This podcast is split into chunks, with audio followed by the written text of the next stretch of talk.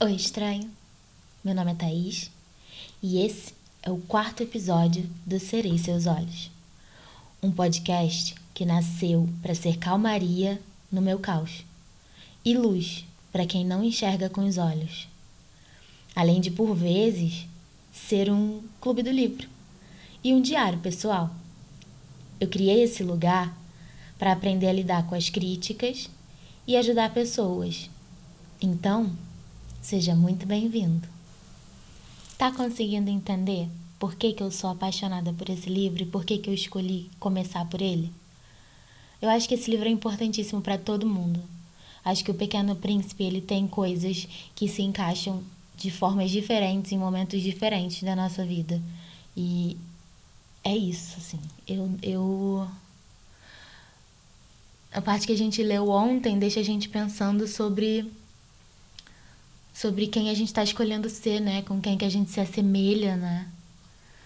E hoje a gente vai conhecer. Eu vou apresentar para vocês a minha personagem favorita. Ela aparece na parte que a gente vai ler hoje. E eu não vou dizer porque eu quero saber se também acaba por ser a personagem favorita de vocês. Por incrível que pareça, meu personagem favorito não é o Pequeno Príncipe, mas sim a personagem que ele me apresenta é, na sua passagem pelo planeta Terra. E é isso. Lembrando que é importante ter o livro, porque a gente precisa sempre valorizar os autores e as editoras. Tá bem? Então, bom áudio. Pequeno Príncipe, capítulo 16. Chegou então ao sétimo planeta, a Terra. A Terra não é um planeta qualquer. Ela abriga 111 reis, 7 mil geógrafos, 900 mil homens de negócios, 7 milhões e meio de bêbados, 311 milhões de vaidosos. Enfim, cerca de 7 bilhões de adultos. Para vocês terem uma ideia do tamanho da Terra, saiba que antes da invenção da eletricidade, tínhamos que manter nos seis continentes um exército de 462.511 especialistas em acender lampiões. Visto à distância, isso causava um efeito fantástico. Os movimentos daquele exército eram sincronizados como se fosse um balé.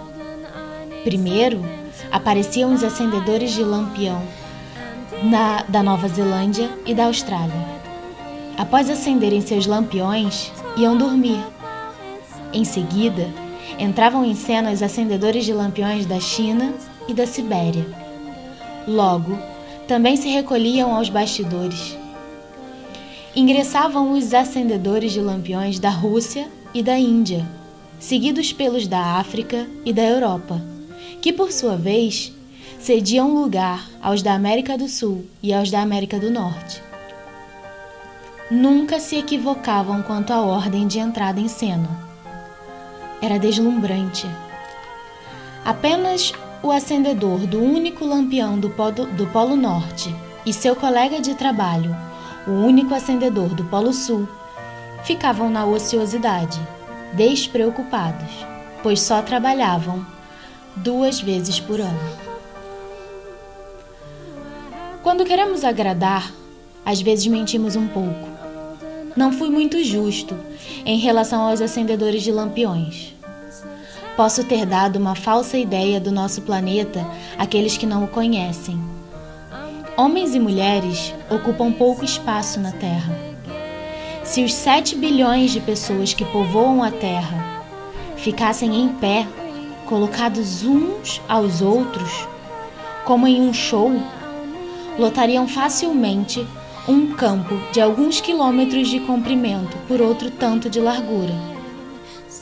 Toda a humanidade poderia caber em uma única ilha do Pacífico. Os adultos, com certeza, não acreditam nisso. Imaginam que ocupam um espaço muito maior julgam-se tão importantes como os baobás. Convém aconselhá-los a fazer os cálculos. Adultos adoram cifras. Encontram prazer nelas. Mas vocês não percam tempo com isso. Não vale a pena. Confie em mim. Ao chegar à Terra, o pequeno príncipe se surpreendeu por não avistar ninguém. Teve medo de haver se enganado de planeta. Quando um anel da cor da lua se moveu na areia. Boa noite, saudou o pequeno príncipe. Boa noite, retrucou a serpente. Em que planeta me encontro? Na Terra, na África. Sim, e não há ninguém na Terra? Estamos no deserto. Ninguém habita desertos. A Terra é muito extensa. Explicou a serpente. O pequeno príncipe sentou-se em uma pedra e ergueu os olhos ao céu. Eu me pergunto se, aquel, se aquelas estrelas brilham para que um dia cada pessoa possa encontrar a sua. Olha meu planeta. Está bem acima de nós e, no entanto, fica tão distante. O seu planeta é lindo, observou a serpente. O que veio fazer aqui? Tive problemas com uma flor. Entendo. Ficaram calados por um tempo. Onde é que estão as pessoas? A gente se sente um pouco sozinho no deserto. Foi então que a serpente disse: Há solidão também quando se está entre pessoas, meu menino. O pequeno príncipe fitou-a com atenção. Você é um bichinho engraçado. Você é fino como um dedo Vangloriou-se então a serpente. Porém, sou mais poderosa que o dedo de um rei. O pequeno príncipe sorriu. Poderosa como? Você nem patas tem? Nem sequer pode viajar? Ah, meu menino, posso transportar você para mais longe do que um navio. Ela se enroscou em volta do tornozelo do pequeno príncipe, como um bracelete de ouro. Se pico uma pessoa, faço-a retornar à terra de onde veio. Você, porém, é puro e veio de uma estrela. O pequeno príncipe não reagiu. Tenho pena de vê-lo tão frágil nesse mundo complicado. Se quiser, um dia eu o ajudo a retornar a seu planeta. Tenho poder para isso. Sim, sou grato a você. Mas por que fala sempre por enigmas? Posso elucidar todos os enigmas. Então nada mais disseram.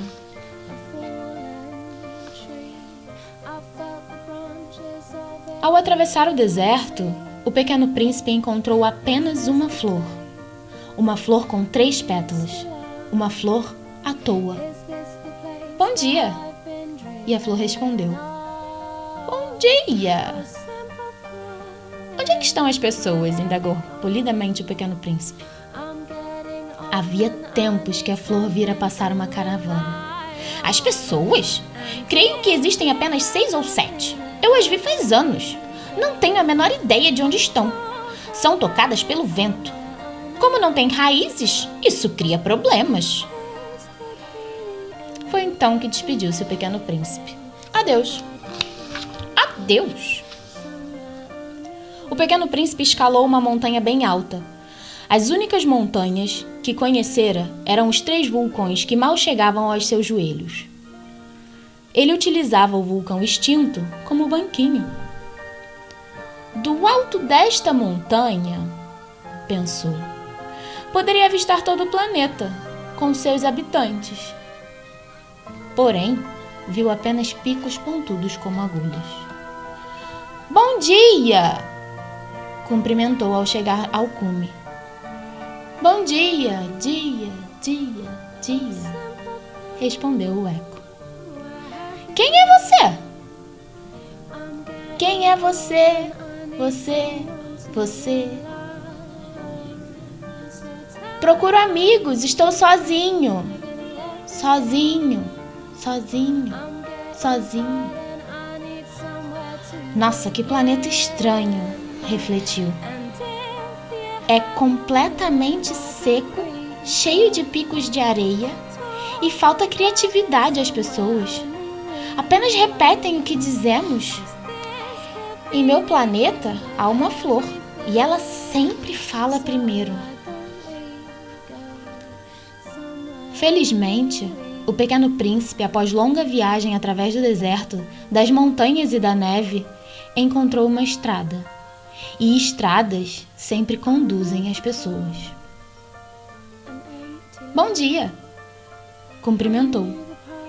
Tinha ali um jardim florido de rosas. Bom dia, bom dia, bom dia! Responderam as rosas. O pequeno príncipe observou-as. Eram parecidas com a sua flor. Quem são vocês? indagou encantado. Somos rosas, disseram as rosas. Ah. Ele se sentiu incomodado. Sua flor havia dito que ela era a única de sua espécie em todo o universo. E eis que ele se depara com cinco mil, todas parecidas, em um único jardim. Ela ficaria envergonhada, pensou. Se visse isso, começaria a tossir fortemente, como quem vai morrer, para se livrar do ridículo. E eu me sentiria no dever de cuidar dela, pois do contrário, ela seria capaz de morrer de verdade, só para me humilhar. E prosseguiu com sua reflexão. Eu me julgava importante, por possuir uma flor inigualável. Agora me dou conta de que se trata de uma rosa como outra qualquer. Aquela rosa e meus três vulcões, que não chegam à altura dos meus joelhos, sendo que um está definitivamente extinto, não fazem de mim um príncipe importante. Deitado no jardim, ele chorou. Foi então que apareceu a raposa. Bom dia! Cumprimentou a raposa. Bom dia! retrucou educadamente o pequeno príncipe. Olhou em volta e não viu ninguém. Estou aqui debaixo da macieira, disse a voz. Quem é você? Como você é bonita. Eu sou uma raposa. Venha brincar comigo. Eu estou muito, muito triste. Não posso brincar com você. Ninguém ainda me cativou. Ah, desculpa. Após uma pausa, ele indagou: O que significa cativar? Vejo que você não é daqui, não é? O que você procura? Eu procuro pessoas. Mas me diz, o que, que significa cativar? As pessoas. As pessoas possuem, possuem armas e caçam. É assustador. Também criam galinhas. Só se interessam por isso. Você procura galinhas? Não. Procuro amigos. Mas o que, que significa cativar? Já ninguém dá importância a isso, menino. Cativar significa criar vínculos. Criar vínculos? Exatamente, frisou a raposa. Você, para mim, não passa de uma criança igual a milhares de outras crianças. Não preciso de você. E você também não, pra, não precisa de mim. Para você, sou apenas uma raposa semelhante a milhares de outras raposas. Porém, se me cativar, sentiremos necessidade um do outro. Você será único no mundo para mim. E eu serei única no mundo para você. Ah, acho que eu começo a entender. Existe uma flor e eu creio que ela tenha me cativado. É, é assim que funciona. É bem possível. Aqui na Terra há de tudo. Não, não é aqui na Terra, disse o pequeno príncipe. Então a raposa fitou, intrigada. É em outro planeta? Sim. Nesse outro planeta, tem caçadores? Não. Que curioso. E galinhas? Também não. Nada é perfeito, não é? A raposa logo retomou o assunto. Tenho uma vida monótona. Caço galinhas e os homens me caçam. Todas as galinhas são parecidas. E todos os homens também são parecidos. Isso me aborrece um pouco. Mas se você me cativar, minha vida ficará iluminada. Serei capaz de distinguir o ruído dos seus passos do ruído de outros e outros e outros passos. Os outros me obrigarão a me esconder num buraco. Já seus passos me farão sair do buraco. Parecerão uma música convidativa. Olhe, vê lá adiante o campo dos trigos. Eu não como pão. Para mim, o trigo é inútil. Campos e campos de trigo nada significam para mim. Isso é triste. Mas seus cabelos são dourados. Seria encantador você me cativar. O trigo, que também é dourado, me fará lembrar de você. E me deliciarei com o afago do vento nas espigas de trigo. A raposa se calou e ficou admirando o pequeno príncipe. Vai, por favor, me cativa. Bem, eu até que gostaria. Mas não disponho de tempo. Devo fazer amigos e ainda conhecer muita coisa. Menino, só se conhece bem o que se cativa. Observou a raposa. As pessoas já não têm tempo de conhecer nada. Preferem comprar tudo, tudo, tudo, tudo pronto nas lojas. Como não existem lojas que vendem amigos, as pessoas não têm mais amigos. Se quer um amigo, trate de me cativar. Tá, mas então o que eu devo fazer? Você deve ser paciente. Fique sentado assim no jardim, a certa distância de mim. Olharei para você com o canto dos olhos e você não dirá nada. A linguagem é um poço de mal entendidos. Mas cada dia você se aproximará mais de mim.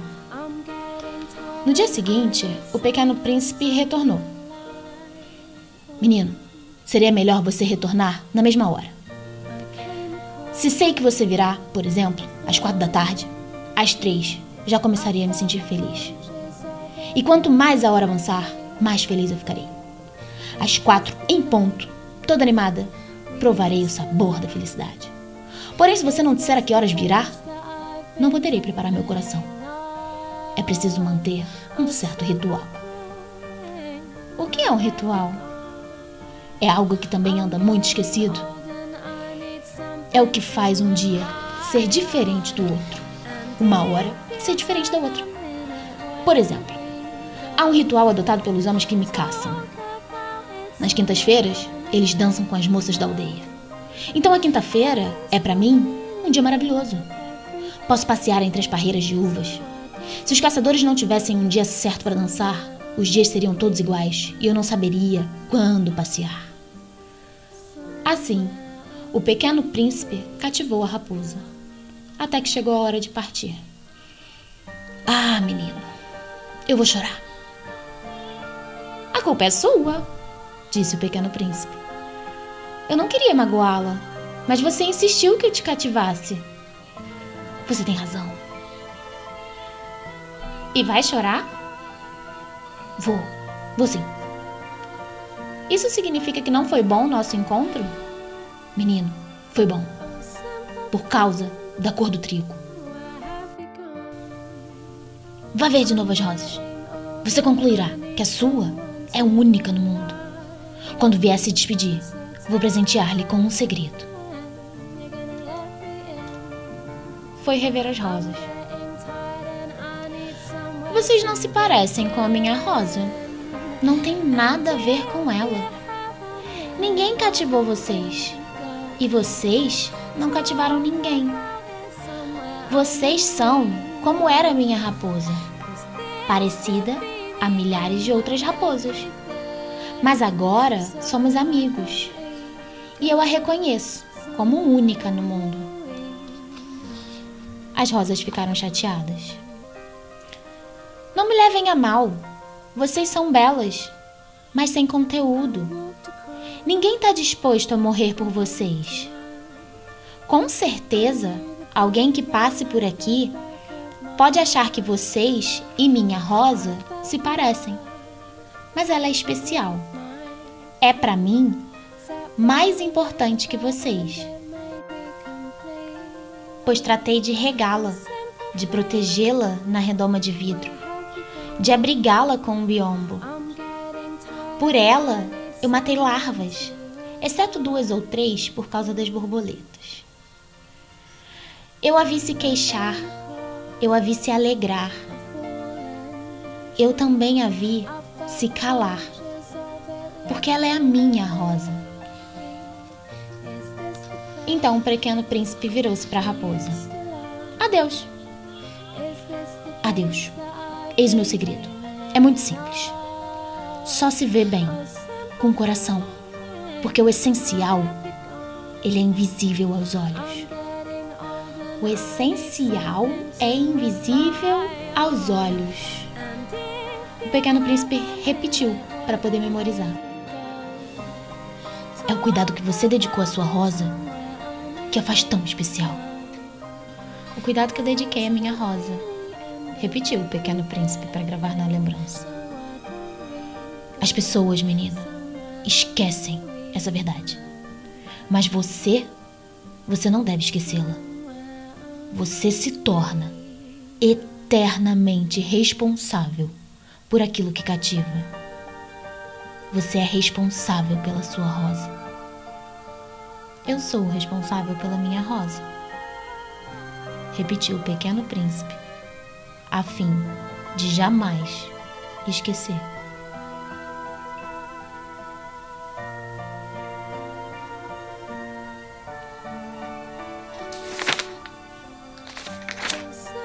Estranho. Acaba aqui. A gente se vê depois, tá bem?